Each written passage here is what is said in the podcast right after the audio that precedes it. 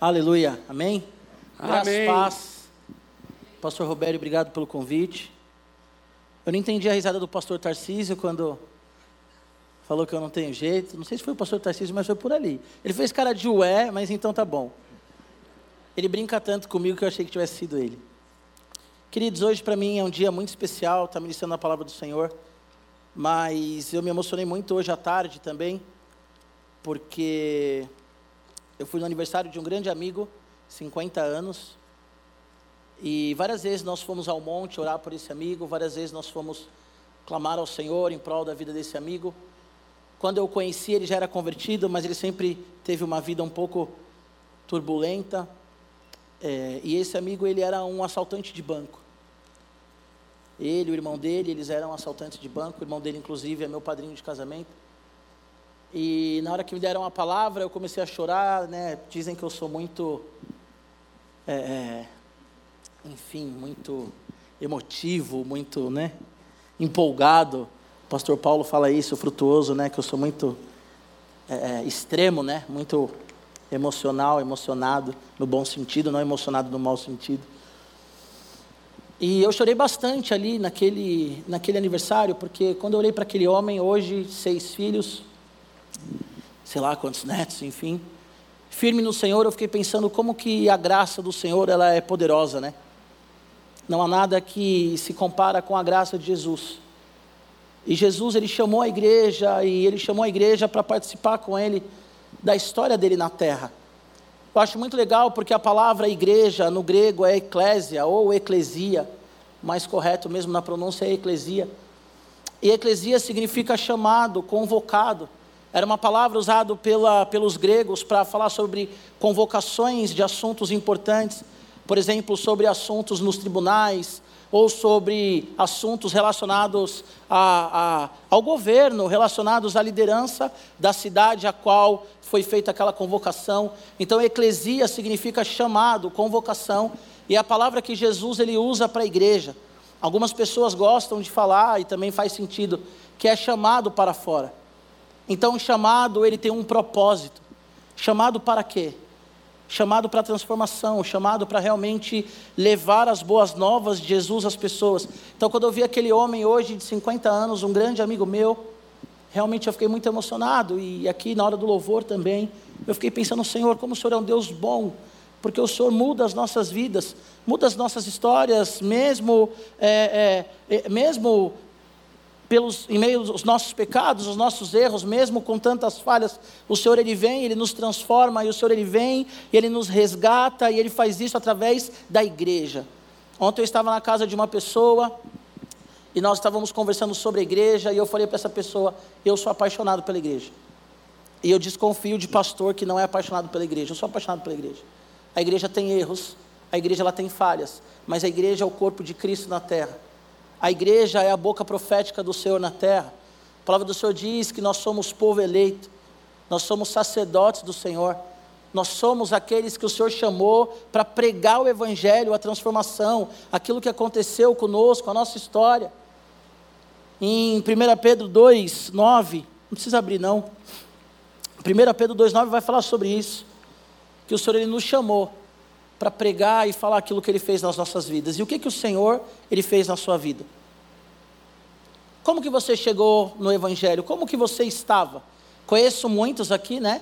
Fico muito feliz de ver a galera do canal ali em peso, a galera do Radical ali aqui. muito feliz, eu conheço muita gente aqui, eu sei de muitas histórias, muitas histórias de como as pessoas chegaram até Jesus. E a minha pergunta é: como que você chegou até Jesus?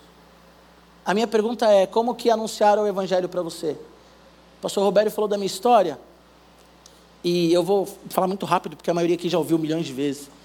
Mas eu era um menino totalmente rejeitado, rejeitado pelo meu pai. Para quem não sabe, eu sou resultado de uma traição do meu pai biológico com a minha mãe, e ele, ele queria que minha mãe abortasse. Minha mãe falou que não ia abortar, então, o meu pai que me registrou era pai dos meus irmãos, mas ele nunca me tratou como filho. Então, ele chamava o meu irmão, que é seis anos mais velho do que eu, e falava assim: Aqui está o meu filho caçula.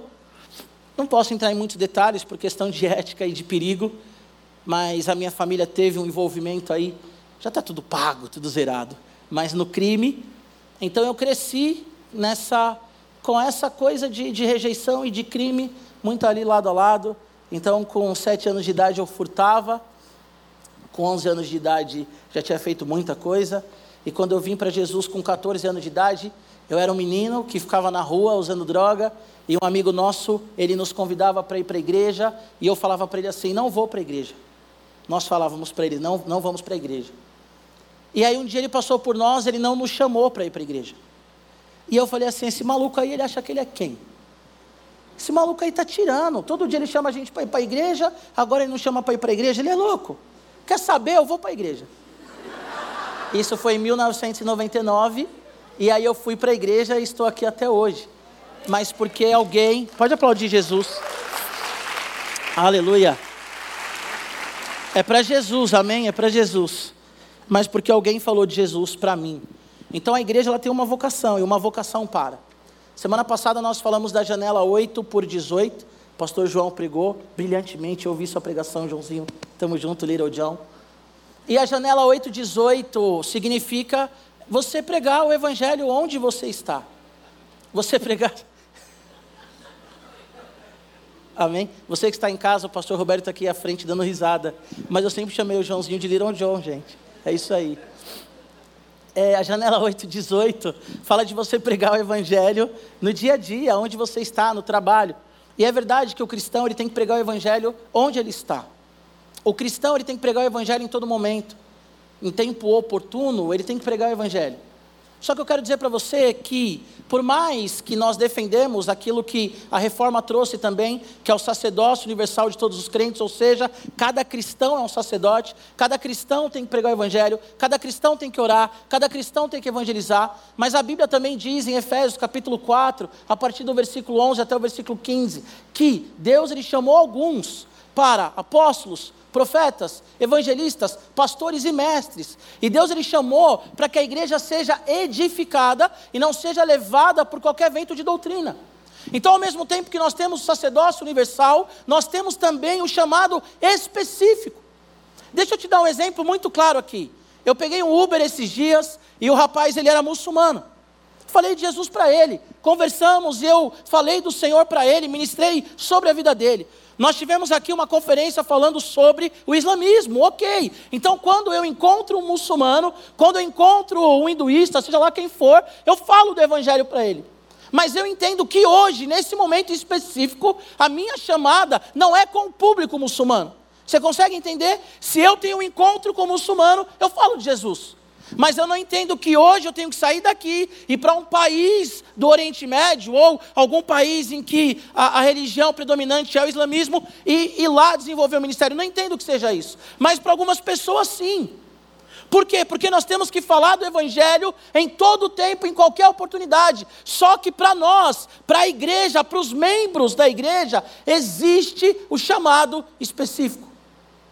E é sobre isso que nós vamos falar hoje vocacionados para a missão de Deus. Abra sua Bíblia em Atos, capítulo 16, por favor, a partir do verso 6. A minha versão ela é NAA, que é uma versão da igreja, né, versão oficial da Bíblia da igreja. Eu quero que você preste muita atenção porque o Senhor ele vai falar com você, amém? Eu sei que algumas pessoas ficam incomodadas quando o pastor ele não ora antes de ler o texto. Habitualmente eu oro, mas como o pastor Roberto já orou por mim, e ele falou assim para mim, Giba, você tem aí umas meia hora para pregar, tá bom? Porque a gente avançou um pouquinho, então eu não vou orar, tá? Já estou orado, abençoado ali pelo mestre. Aleluia, The Roberts, The Robs, The Robs. Bom, Atos dos Apóstolos foi escrito por Lucas, e Atos dos Apóstolos fala do, da, da igreja primitiva, né? O Gundry, ele diz que Atos dos Apóstolos é, na verdade, Atos do Espírito Santo. E o capítulo 16 que nós vamos ler está dentro de uma sessão que ele diz que é Atos do Espírito Santo mediante o apóstolo Paulo. O Gundry, tá? Robert Gundry, não o, o, o Gundry lá da, da sistemática, é outro Gundry. Então, Paulo aqui, ele estava na sua segunda viagem missionária. Capítulo 16 de Atos, a Bíblia diz que o apóstolo Paulo, então, ele estava na sua segunda viagem missionária, ou seja, era um homem experiente, era um homem que sabia o que estava fazendo. A partir do versículo 6 do capítulo 16 diz assim: E percorreram a região frígio-gálata, tendo sido impedidos pelo Espírito Santo de pregar a palavra na província da Ásia. Chegando perto de Mícia, tentaram ir para Bitínia, mas o Espírito de Jesus não permitiu. E tendo o Espírito de Jesus, e, e tendo contornado para Mícia, foram a Trode.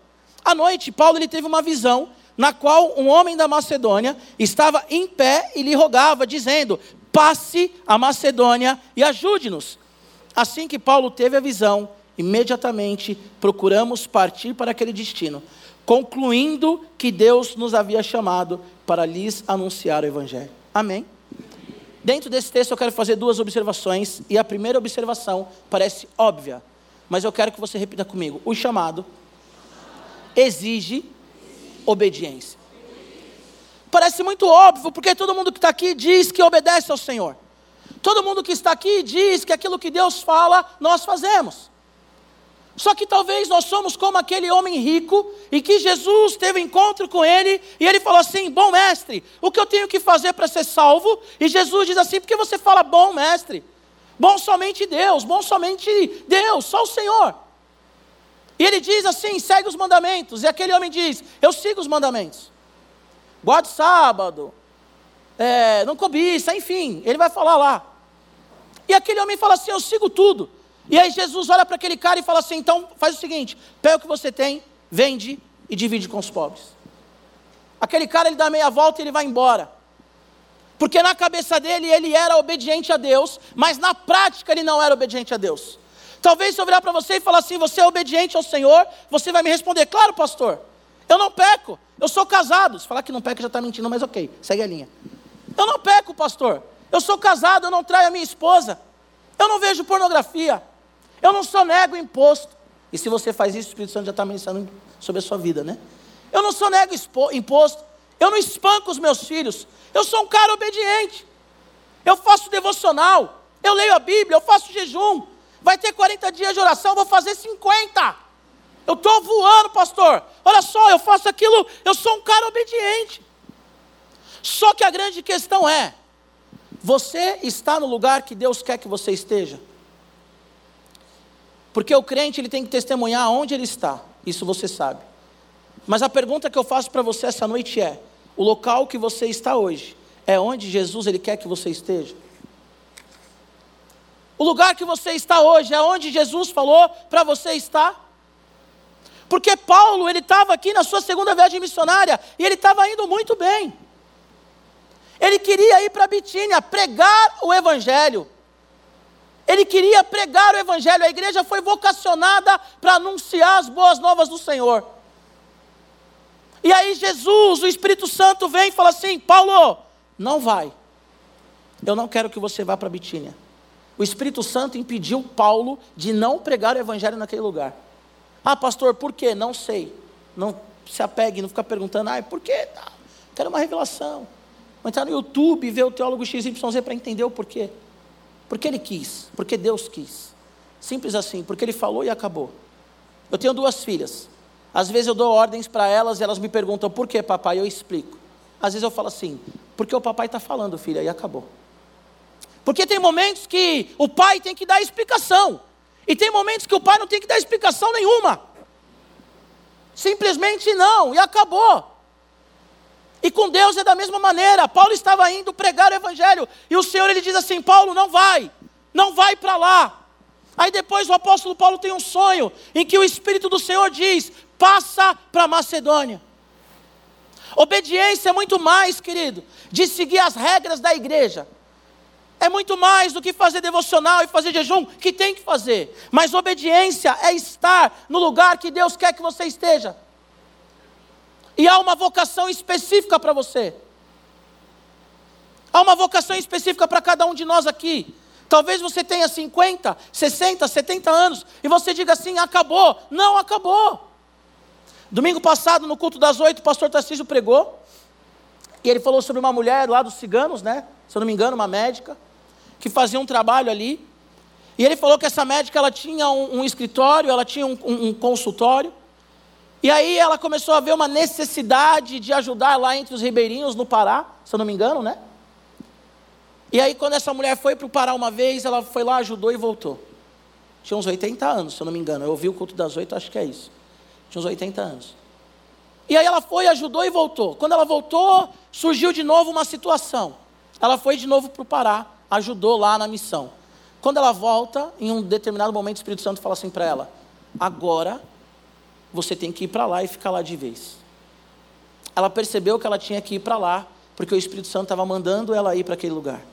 Por que eu estou falando isso? Talvez você diga assim: ah, mas eu já tenho 50 anos. Se bem que o adolescente já diz isso, né? Às vezes o adolescente fala assim: ah, Deus está me chamando, mas eu já tenho 16 anos, como é que eu vou? o homem, ele sempre dá desculpa, né? Não, mas eu tenho 30 anos, como é que eu vou? Quando eu casar, eu vou. Aí casa. Não, não, calma. Aí tem o primeiro filho. Não, agora eu vou. A mulher fica grávida do segundo. Aí, quando já teve o segundo, que ele falou para todo mundo que ele ia, né? Quando tivesse o segundo filho, aí ele começa a orar: Senhor, me dá o terceiro filho. Ele fala: Pessoal, não vou agora não. Porque nós estamos esperando o terceiro filho. O ser humano, ele sempre dá desculpa para Deus. Só que Deus, ele está te chamando para uma missão específica. A igreja ela foi vocacionada para uma missão. Existe um propósito, a preposição para indica um lugar, indica um endereço, indica uma pessoa, indica alguma coisa. Quando o Senhor ele chama Abraão, lá em Gênesis 12, 1, que ele diz: Abraão, sai da sua terra, da sua parentela, e vai para a terra que eu te mostrarei. Cara, ele chama Abraão, ele fala: Abraão, sai do seu lugar e vai para o lugar que eu te mostrarei. Abraão ainda nem sabia para onde ele ia, mas ele foi. Porque a obediência exige movimento. Não dá para obedecer parado. A obediência, ela exige de nós um movimento. Se Deus está te chamando para algum lugar ou para alguém, se mova, faça alguma coisa. Não seja você a pessoa do seu trabalho que diz: aquela mulher precisa de Jesus. Alguém tem que falar de Jesus para ela. Você tem o Evangelho. Você conhece a Bíblia, querido. Pastor, eu conheço um versículo. Glória a Deus, vai nesse versículo. Tem um, um pastor chinês, ele chama Irmão Yun. E ele diz assim: é melhor você conhecer um versículo da Bíblia e praticar do que conhecer a Bíblia toda e não fazer nada. Você que está aqui, você que está em casa, o que que você tem feito com aquilo que Deus ele tem te dado? O que que você tem feito com o conhecimento bíblico que você tem? Você tem se movido para onde? Para quem? Você tem alcançado quem para Jesus? Quem que você tem alcançado para Jesus? Porque nós oramos para que o Senhor envie trabalhadores para a seara, mas nós também somos trabalhadores. O que, que nós temos feito? Para quem que você pregou o evangelho essa semana? Eu gosto muito de um homem chamado Francis Chan. Chinês também, olha só, hein? Será que Deus quer mandar para a China?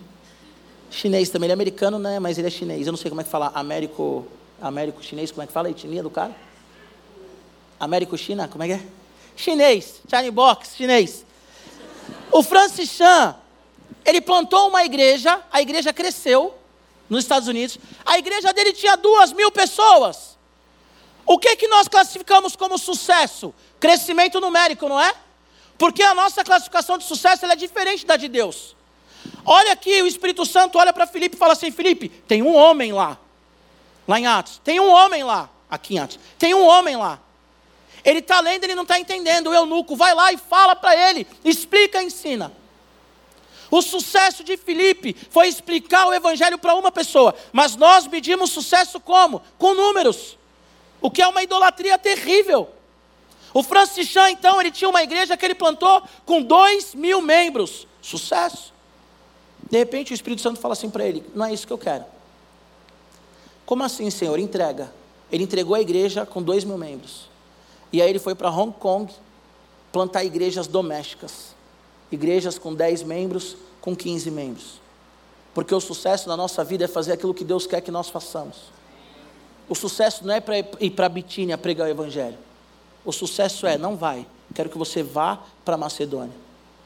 O que, que você está insistindo em fazer que Deus está falando para você não fazer? Aí depois você quebra a cara, fica todo estrupiado, arrebentado. Aí fala, pastor, ora por mim. Nós vamos orar por você. Só que esse tipo de oração poderia ser evitado se você ouvisse o Espírito Santo. Outro homem que também me inspira muito, David Wilkerson, já morreu. Morreu em 2011, se eu não me engano. David Wilson, ele era um pastor também, renomado numa cidade do interior dos Estados Unidos. Ele resolve vender a televisão dele e orar mais. Ele faz um propósito com Deus de toda vez que ele fosse assistir televisão, ele ia orar. Deus tira ele lá do interior e leva ele para Nova York. Ele começa a pregar o evangelho para os gangsters. Depois procura David Wilkerson. E Deus ele muda a história de homens que eram assassinos, de homens que eram criminosos. Porque aquele homem, ele saiu de uma igreja que ele tinha um sucesso para ir para o lugar que Deus queria. Em 2016 eu era pastor do UP. O Dani era dessa época, Dani? Não, né? Você veio para o UP depois. Eu era pastor do UP 2016. O Edinho era do UP. Tamo junto, Edinho. Cara, o UP estava crescendo, o UP estava legal, o UP estava se consolidando, o UP estava tava bacana. Estava feliz no UP. Quando chega em, para quem não sabe, o UP é o nosso grupo dos jovens adultos depois do canal. Quando chega 2017, eu viro para minha esposa e falo assim: amor, tá estranho. Estamos bem no up, estamos voando no up, Deus está fazendo a coisa no up, mas eu não consigo mais planejar, eu não consigo mais pensar, eu não consigo, eu não consigo mais caminhar. E ela falou: sério, amor? Eu falei: sério. De repente o pastor Jonas vem, depois de um mês mais ou menos que estou conversando sobre isso com a minha esposa, e ele fala assim: Giba, eu quero você no Radical Team eu entendi que Deus chegou para mim e falou assim: Gibá, não é mais o tempo no up. Porque a questão não é se você está indo bem ou mal.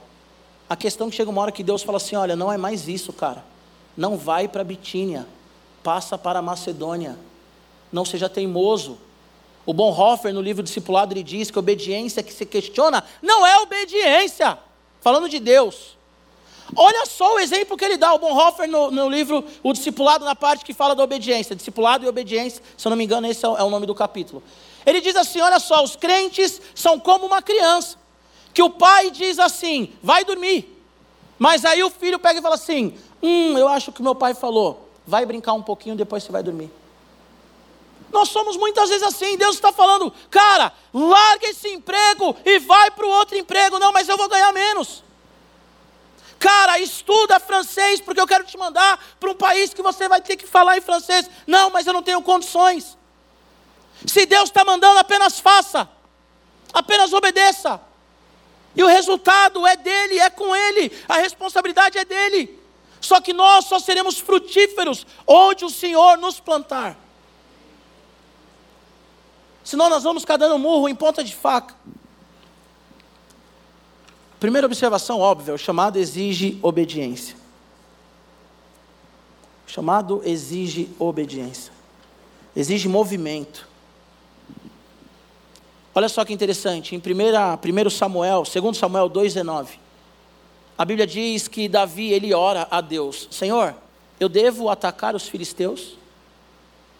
Que óbvio, Davi, vai para cima, corta os caras no meio, são inimigos, como assim? Só que, querido, não existe óbvio. Nós temos que orar ao Senhor e falar: Senhor, o que, que o Senhor quer que eu faça? Para onde o Senhor quer que eu vou? Qual vizinho que o Senhor quer que eu fale do Evangelho? Sabe qual era o segredo de Paulo? Ele sempre pregava para as pessoas que eram tementes a Deus, que já estavam com o coração ali predisposto a ouvir o Evangelho. Quem que Deus está dando para você falar do Evangelho, querido? Segunda observação, vou correr aqui. A vocação ela tem um nome, ela tem um local específico, que eu já falei um pouco também atrás. Qual era o local? Macedônia. A igreja é chamada para fora, para se reunir. A igreja é chamada para um propósito. Nós somos chamados para um propósito. Como eu falei, isso exige uma ação. A vocação ela tem um propósito que vem de Deus e nós temos que obedecer o Senhor como vocacionados. Nós temos que largar tudo e ir. Pastor, mas eu tenho que pagar a conta, cara. Se você vai ou não, quem te dá a provisão para pagar a sua conta é Jesus. É Deus que te dá provisão. Ah, mas eu preciso de provisão. É Deus quem te sustenta, querido. Se você levantou hoje pela manhã é porque Ele quis, Ele permitiu. O emprego que você tem é o Senhor quem permitiu, te deu saúde e te dá intelecto para desenvolver isso. Deus ele pode sustentar da forma que ele quiser. Eu fui visitar uma amiga missionária que voltou de Gana, fiquei extremamente constrangido. Ela ganha uma ajuda de custo da igreja dela de 300 reais. É o que ela ganha.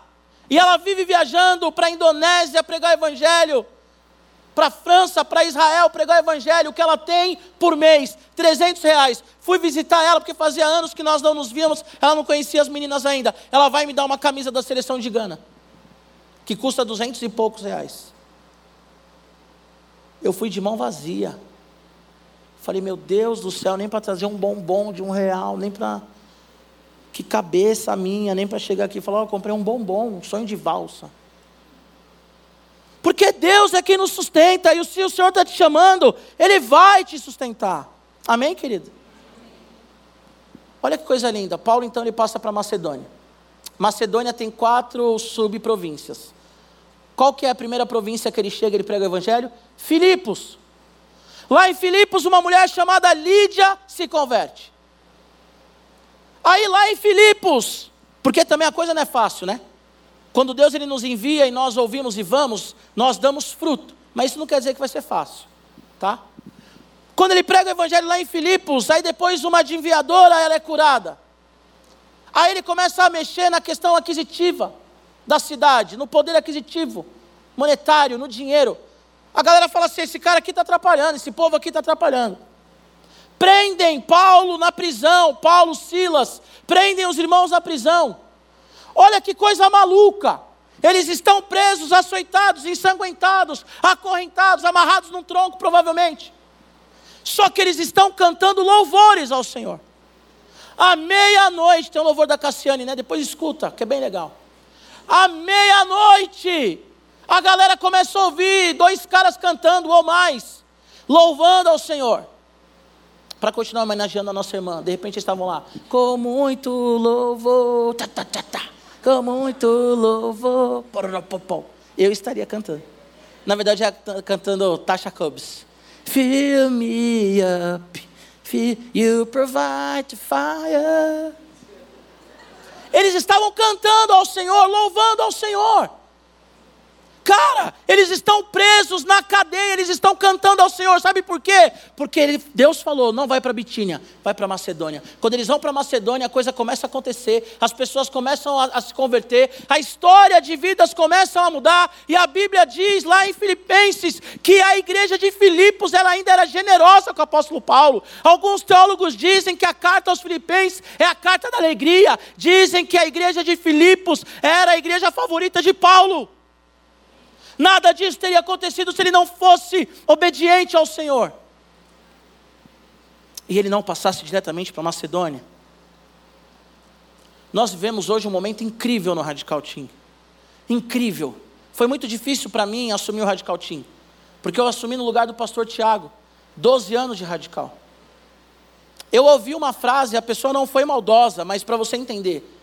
Eu ouvi uma frase assim: mas o que é o radical, senhor pastor Tiago? Existe o radical, senhor pastor Tiago?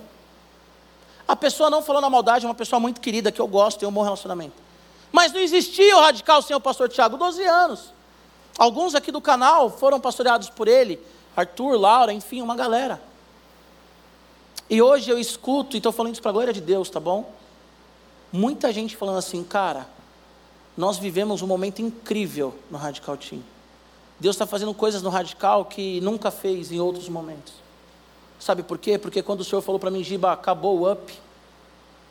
E eu falei, Senhor, mas e aí, o que eu vou fazer da minha vida? O PJ vem e fala assim, Pastor Jonas, né? Vem e fala assim, eu quero você no radical. Eu fui no radical, só os íntimos, tá bom? PJ é só para os íntimos. Vocês chamam, por favor, de Pastor Jonas. Nós chamamos de PJ. The Robs, Little John, frutuoso, o homem do fruto, é só para quem tá, tá. Isso daí é só entre a gente, tá, gente? Não é assim também. Mas o que o Espírito Santo ele tem feito, querido, ele tem feito porque nós somos obedientes. Queria ter mais tempo, né? Mas enfim. Eu estou pensando em mudar para a África, que dizem que os cultos são oito horas. Uá, né? Mas onde que Deus está te chamando para ir e você não tem ido? Se coloque em pé em nome de Jesus. Se coloque em pé só para fazer uma pressão em mim. Senão eu vou ficar falando. Olha só, cara, eu não quero que você vá para Bitínia, não. O que que o Paulo podia falar? Mas Deus, eu vou pregar o evangelho. Mas Deus, eu vou profetizar naquele lugar. Mas Senhor, eu vou expulsar demônios. Cara, não estou falando de pecado aqui não, irmão.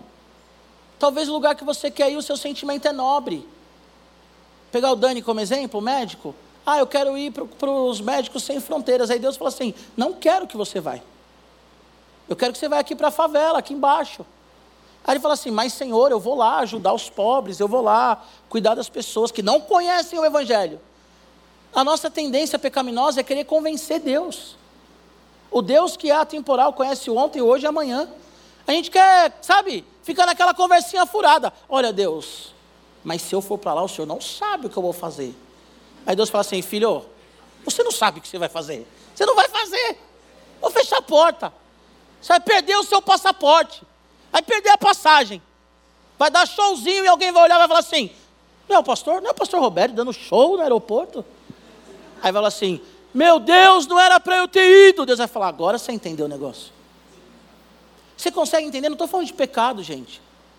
Mas eu estou falando daquilo que Deus ele já colocou no teu coração há muito tempo. Estou falando daquilo que Deus mandou você fazer. Eu estou falando daquilo que Deus está te dando sonho, está te dando palavra, está falando com você através da mensagem. Você conversou com seu pastor, seu pastor já te deu conselho. Deus já fez um monte de coisa. Já ouviram aquela piada que o cara estava numa enchente? Aí falou assim: Deus me salva, vou morrer. Aí vem lá um cara, o bombeiro lá com um bote salva-vida lá e tal dele. Vem aqui, filho, vem aqui. Não, não, não, estou orando para Deus me salvar. Não, beleza, fica então. Aí vem o helicóptero, joga lá a escada, sobe, sobe, sobe. Você é louco, você vai morrer. Não, estou orando, Deus, Deus vai me salvar, estou orando ao Senhor. Aí vem lá um tiozinho com amarrado num tronco lá, segurando o tronco. Piada é assim, né? E ele fala assim: vem, sobe. E ele fala: não, não, não, eu estou orando para Deus me salvar. Ele morre. De repente ele chega no céu, aí Deus fala assim: e aí, filho? Ô Senhor, eu orei para o Senhor me salvar, o Senhor não me salvou. O Senhor falou que tudo que eu pedisse no teu nome o Senhor faria. Cadê a salvação que não veio? Aí Deus ele olha para ele e fala assim: Você reparou naquele bote? Eu enviei para você, filho. Você reparou aquele helicóptero? Aquele tronco? Eu enviei para você. Cara, só falta Deus desenhar o lugar que Ele quer que você vá. A pessoa que Ele quer que você evangeliza. Só falta ele desenhar o coração que está com você todos os dias, lá no escritório, clamando: Eu preciso de uma mudança, eu quero me matar, eu preciso que alguém fale do amor de Jesus para mim. A pessoa não vai falar com essas palavras, né? E você está lá, do lado da pessoa. Aí depois de três, quatro dias, a pessoa tira a própria vida e você diz assim: Eu não fiz nada por ela. Meu Deus, orei tanto pela conversão dela e ela morreu. Não estou falando que nós temos culpa de todo mundo que morre, não é isso. Mas nós temos que pregar o Evangelho em locais específicos. Para as pessoas específicas. Talvez você que está aqui, Deus ele quer que você fale para a pessoa que tá, mora no seu condomínio, no apartamento da frente. Isso também demanda uma ação. Mas talvez Deus ele quer que você tire tudo. Tudo, tudo, tudo, tudo que você tem largue e começa do zero em outro lugar para pregar o evangelho para alguma pessoa naquele lugar. Sabe, de vou falar 18 porque ainda adolescente, criança, depende dos pais, mas de 18 anos para cima, você é dono do seu nariz. E se Deus está mandando você ir, vá. Ah, mas eu vou perder tudo aquilo que eu tenho na IBP. Vai, cara. Porque Deus ele quer te tirar da IBP. Ele quer que você vai plantar uma IBP. Deus ele quer que você vá às nações. Deus ele quer que você mude de profissão como você tem orado. Só que você precisa ser forte e corajoso. E você diz assim, mas Senhor, como? Se Ele está mandando, esquece. Vai. Abraão, sai da sua terra, Abraão. Sai da sua parentela, só vai, Abraão. Hoje nós falamos de Abraão como o pai da fé. Hoje nós olhamos para Abraão e nós temos uma admiração absurda por esse cara que entregou o filho. Olha, olha a loucura. Eu tenho duas filhas, como eu falei para vocês. Se Deus virar para mim e falar assim, entrega a sua filha literalmente no altar e sacrifica, eu vou falar assim: peraí, Deus, que maluquice é essa? Ah, mas hoje Deus ele não pede, não pede, mas coloca no lugar de Abraão. Que loucura é essa, Deus? O filho da promessa. Eu fui lá, me relacionei com Agar, tive maior indisposição com a Sara. A Sara lá doidinha falou para deitar, depois mandou embora. Falou, ah, manda embora. Teve, ele teve uma indisposição com a Sara. Ele olhou para Deus e ele falou: Deus, eu já tenho o filho da promessa aqui, ó, Ismael. Aí Deus falou assim: Não é ele, eu vou dar o filho. Filho vai nascer de Sara, da estéreo, na sua velhice. Isaac nasce. E Deus falou assim: agora entrega. Como assim, Senhor, entrega? E hoje, nessa noite, você tem que entregar emocionalmente o seu Ismael. O ministério que você gerou na força do braço, mas que não está indo para frente porque aquilo que nós construímos na força do braço nós mantemos pela força do braço, e o nosso braço, ele cansa, a carne é fraca. Então hoje você tem que entregar o seu Ismael. O que você gerou achando que é promessa, mas não é promessa. Mas você também tem que entregar o seu Isaac. Para que você viva aquilo que Deus quer que você viva. Amém? Eu quero que você feche seus olhos. Nós vamos orar uns três minutinhos e depois você vai embora para sua casa. Eu quero te fazer um convite. Quero que os pastores fiquem aqui à frente, por favor. Pastor Tarcísio, Robério, Frutuoso, Joãozinho. Eu quero que você que tem recebido um chamado específico do Senhor, mas tem enfrentado alguma dificuldade, seja ela emocional, seja ela financeira, seja ela de bloqueios porque a família é contra, não sei. Eu quero que você saia do seu lugar e venha aqui à frente. Rapidinho, rapidinho. Nós vamos orar por você, tá bom? Também não escolha o pastor, não. O que você cair, caiu. Eles vão orar por vocês. Eu quero que você saia do seu lugar, nós vamos orar por você, porque Deus está te chamando. E você precisa ir, querido. Você que está em casa não consegue vir aqui, óbvio. Mas ajoelhe aí onde você está e nós vamos orar por você. Há mais alguém? Talvez você tenha uma dificuldade financeira, talvez você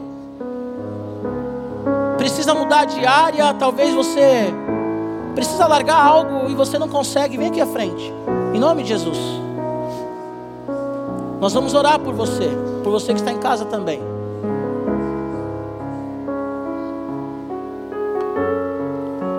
Conforme você for recebendo oração, eu peço que você volte para o seu lugar, para que todo mundo receba, tá bom?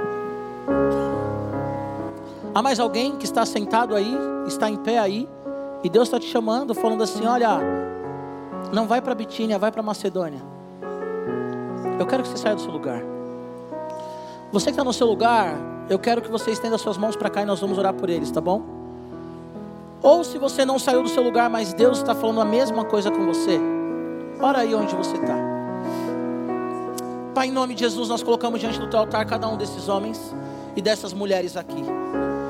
Senhor, nós sabemos que a igreja tem um chamado geral, que é da comunhão, que é, Senhor, da adoração, que é, Senhor, da oração e da evangelização. Mas o Senhor chamou alguns para pastores, outros, Senhor, para mestres, ó Pai, profetas, evangelistas, apóstolos.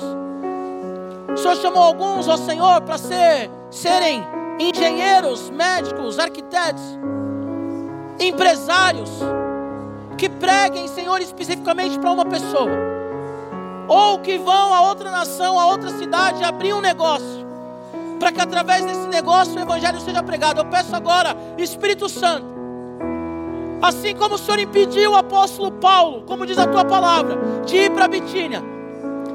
Impeça, Espírito Santo, essa pessoa a ir para caminhos, ó Pai, que não é a tua vontade, mesmo que pareça caminhos nobres.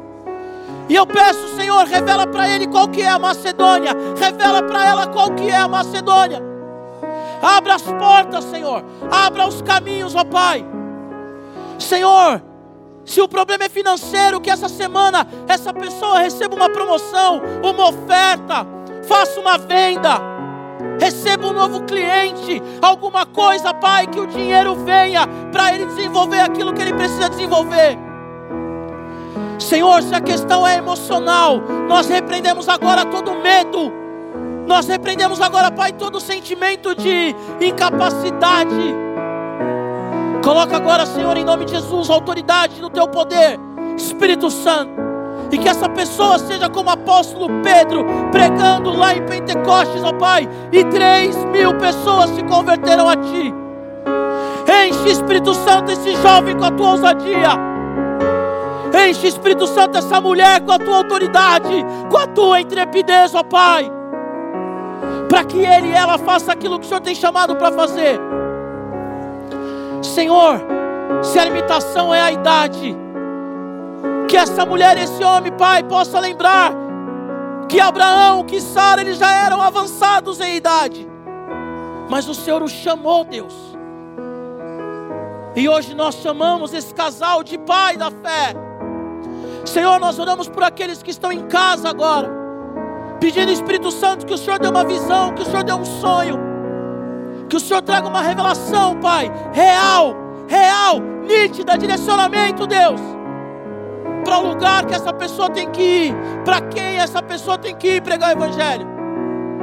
Nós vamos começar amanhã mais uma semana, Deus. E nós não queremos começar e não iremos começar com as nossas bocas fechadas mas agora, Senhor, eu peço que assim como o apóstolo Paulo, quando ele foi para Macedônia, lá em Filipos, ele está louvando na prisão. E a tua palavra diz que o carcereiro se converte, ó Deus.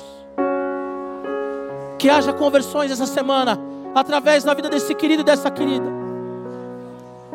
Que em nome de Jesus, ó Deus, eles recebam tudo o que é necessário, para que eles vão a Macedônia pregar, Senhor, a tua palavra Senhor, nós somos a tua eclesia, Deus, chamados, convocados para um propósito, chamados para fora, Senhor. Você que está aqui à frente, que não recebeu nenhuma oração ainda, levanta sua mão, por favor. Vem aqui, Vitão, Magali, da intercessão. Se houver mais gente da intercessão aí, vem aqui orar pelos nossos amados.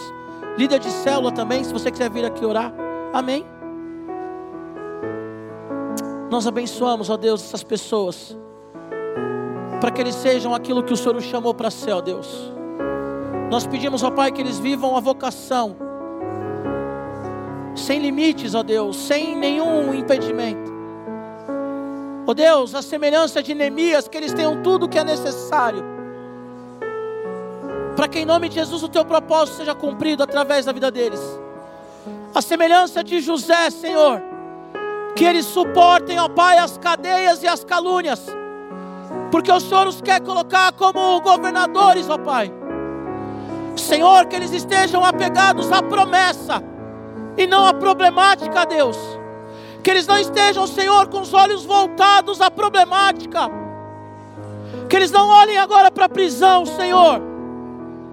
Mas que eles olhem somente para a promessa, Deus. Que eles lembrem, Senhor, da capa colorida que eles receberam que em nome de Jesus eles lembrem das ferramentas que o Senhor mostrou para eles, ó Pai. E não da problemática, Senhor. Senhor, que essas mãos levantadas, esses joelhos dobrados, cada pessoa que está no seu lugar, cada pessoa em casa, Senhor, receba toda a provisão necessária para o cumprimento do chamado da vocação específica.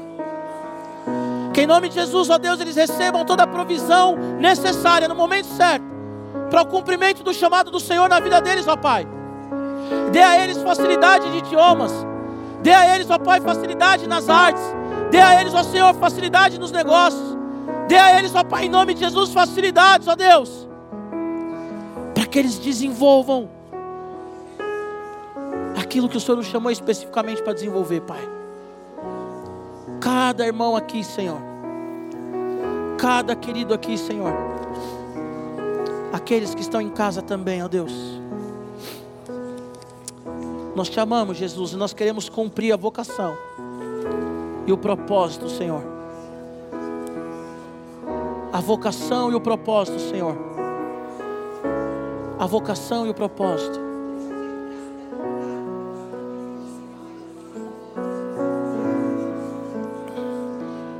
Que o Senhor nos deu, Senhor, em nome de Jesus.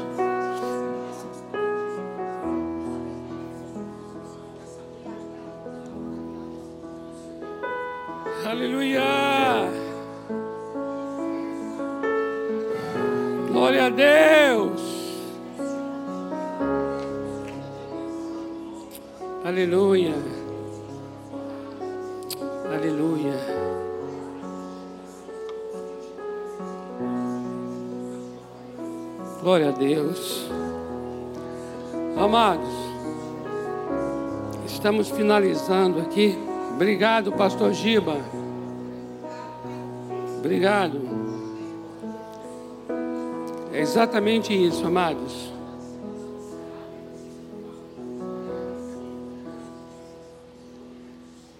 Eu quero dizer uma coisa a vocês aqui. É... Palavras proféticas eu quero receber aqui através, através do pastor Giba aqui. Eu creio que Deus falou no nosso coração e falou a vidas aqui de uma maneira bastante específica, especial. Eu gostaria que todos nós pudéssemos levar para essa semana essa oração mesmo, dizendo: Senhor, eu consagro a Ti, eu consagro a Ti todo talento, todo dom, minha profissão, meu trabalho, minha casa. Eu não quero estar apegado, eu não quero determinar nem dias, nem lugares. Eu não quero determinar nada, Senhor. Eu quero estar à tua disposição, porque sucesso não é não é a coisa está indo bem. Sucesso é estar exatamente onde Deus quer que a gente esteja. Isso é tremendo, viu, Pastor Giba? Tremendo. E outra, queria reforçar essa palavra profética que foi dada aqui de Apresente a Deus os Ismaéis, que é aquilo que é fruto da nossa própria carne. Talvez eu e você, eu mesmo, você, talvez está aí numa atividade, numa tarefa que é um verdadeiro Ismael. É uma força da carne, é a nossa força. E o negócio, e o negócio está pesado, não vai, não rende, não flui. Entende quando você começa a sentir isso? É coisa da carne consagra a Deus, fala: Senhor, entrego a Ti. E também consagra a Deus o que é de Deus, que é o Isaac, que é o filho da promessa. É tremendo fazer essas duas coisas. Consagrar a Deus aquilo, sabe? É, se desvencilhar daquilo que é da carne e consagrar aquilo que é de Deus. Amém? Queria que você recebesse seriamente essa palavra, porque é uma palavra profética, dizendo assim: ó, desvencilhe do que é da carne e consagre o que é de Deus. Tanto, tanto, tanto, de um, tanto num quanto no outro, você vai estar se, se distanciando. E esse distanciamento é saudável, porque só nesse distanciamento é possível Deus fazer as transições. Entende isso? Deus só faz as mudanças quando você se distancia. Quando a gente se apega muito, amados, está muito próximo, muito perto, fica difícil. A gente já ora apegado. A gente já ora dizendo assim: Deus, Deus, eh, me abençoe nesse trabalho. Você está tão apegado que você não consegue nem, nem ouvir que Deus vai dizer assim: não é mais esse trabalho. E você continua, Senhor, me abençoa nesse trabalho. Aí Deus está, não é mais esse trabalho. E você, Senhor, Senhor, me abençoa nesse trabalho. Aí o Senhor diz, não é mais esse trabalho. Você está entendendo? É porque você está tão apegado. Então precisa distanciar. Para então você chegar, você falar, Senhor, Senhor, me abençoa nesse trabalho. Aí ele fala assim, olha para lá. Não é mais esse trabalho. Você, uau. Então agora você tem condições, está compreendendo? Receba mesmo essa palavra em nome de Jesus. Precisamos mesmo exercitar isso. Ore ao Senhor nessa semana, dessa maneira bastante séria diante dEle. Pai, muito obrigado pela tua palavra. Obrigado pelo Espírito Santo que dirige, assim como dirigiu Paulo ali, nos dirige também aqui. Nós queremos mesmo, Senhor, nos, nos desvencilhar, nos desembaraçar dos Ismaéis, da força da carne, do que estamos produzindo por nós mesmos. E também queremos consagrar o Senhor, colocar no teu altar os Isaques, o que o Senhor nos prometeu.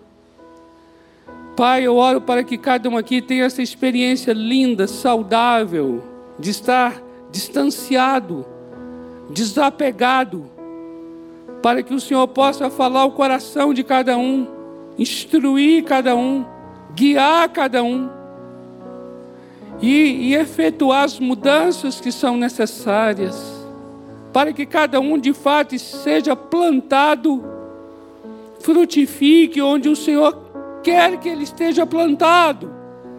Eu abençoo cada um neste lugar. Senhor, coloca em ordem nossa casa, coloca em ordem nossas profissões, coloca em ordem as nossas vocações, coloca em ordem os nossos talentos e dons para o louvor da tua glória em nome do Senhor Jesus. Amém. Amém, amados. Glória a Deus. Aleluia. Glória a Deus. Glória a Deus. Glória a Deus. Como eu sempre faço quando a gente termina muito fora do horário, é pedir perdão a vocês.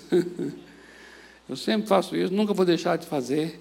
Queremos cada vez mais trabalhar, orar e nos organizar para que esse fator seja devidamente conduzido, porque eu sei essas questões de horário e término e saídas e vai para casa e mora longe.